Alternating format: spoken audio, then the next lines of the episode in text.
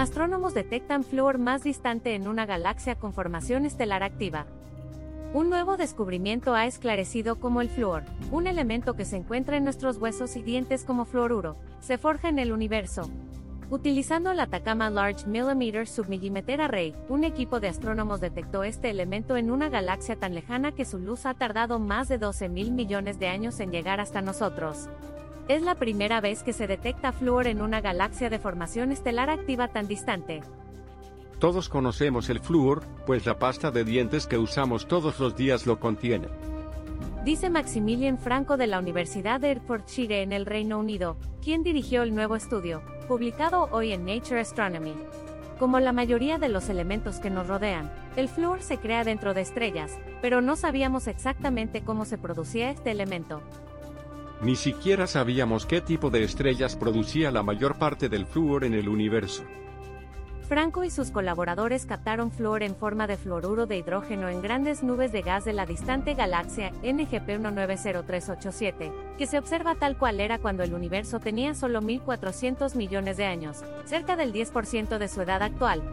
Dado que las estrellas expulsan los elementos que forman en sus núcleos al final de sus vidas, esta detección implica que las estrellas que crearon flúor deben haber tenido un ciclo de vida y muerte muy rápidos.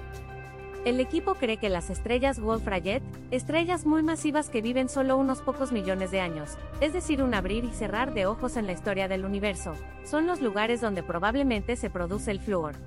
Solo así se explican las cantidades de fluoruro de hidrógeno que detectó el equipo. Las estrellas Wolf-Rayet se habían sugerido anteriormente como posibles fuentes de flúor cósmico, pero los astrónomos no conocían hasta ahora su importancia en la producción de este elemento en el universo temprano.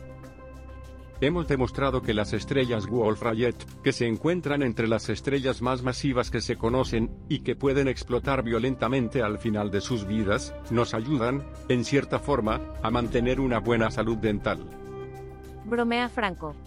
Además de estas estrellas, anteriormente se habían presentado otras hipótesis para explicar cómo se produce y expulsa el flúor.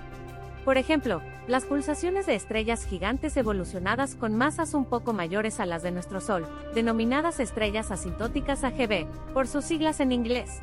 Pero el equipo cree que estas hipótesis, algunas de las cuales se manifiestan en miles de millones de años, no explican totalmente la cantidad de flúor presente en NGP 190387. En esta galaxia, solo en decenas o cientos de millones de años se alcanzó un nivel de flúor similar al que se encuentra en las estrellas de la Vía Láctea, que tiene 13.500 millones de años. Fue un resultado totalmente inesperado. Dice Chiaki Kobayashi, profesora de la Universidad de Hertfordshire.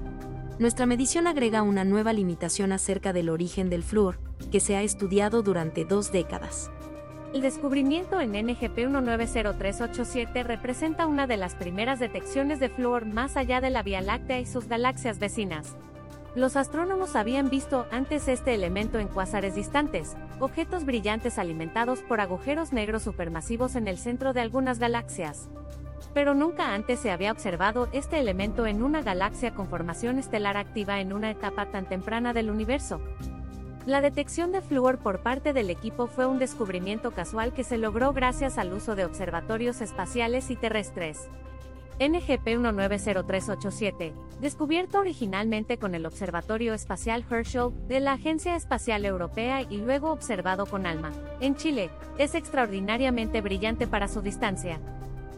Los datos de ALMA confirmaron que la excepcional luminosidad de esta galaxia distante se debe, en parte, a otra galaxia masiva conocida, que se sitúa entre esta y la Tierra, muy cerca de la línea de visión, esta galaxia masiva amplificó la luz observada por Franco y sus colaboradores, lo que les permitió detectar la tenue radiación emitida hace miles de millones de años por el flúor en NGP 190387.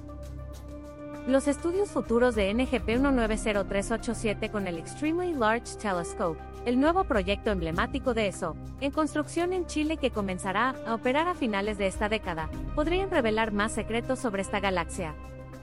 Alma es sensible a la radiación emitida por el polvo y el gas interestelar frío. Dice Chentao Yan, becario de ESO en Chile. Con el LT, podremos observar NGP 190387 a través de la luz directa de las estrellas, obteniendo información crucial sobre el contenido estelar de esta galaxia.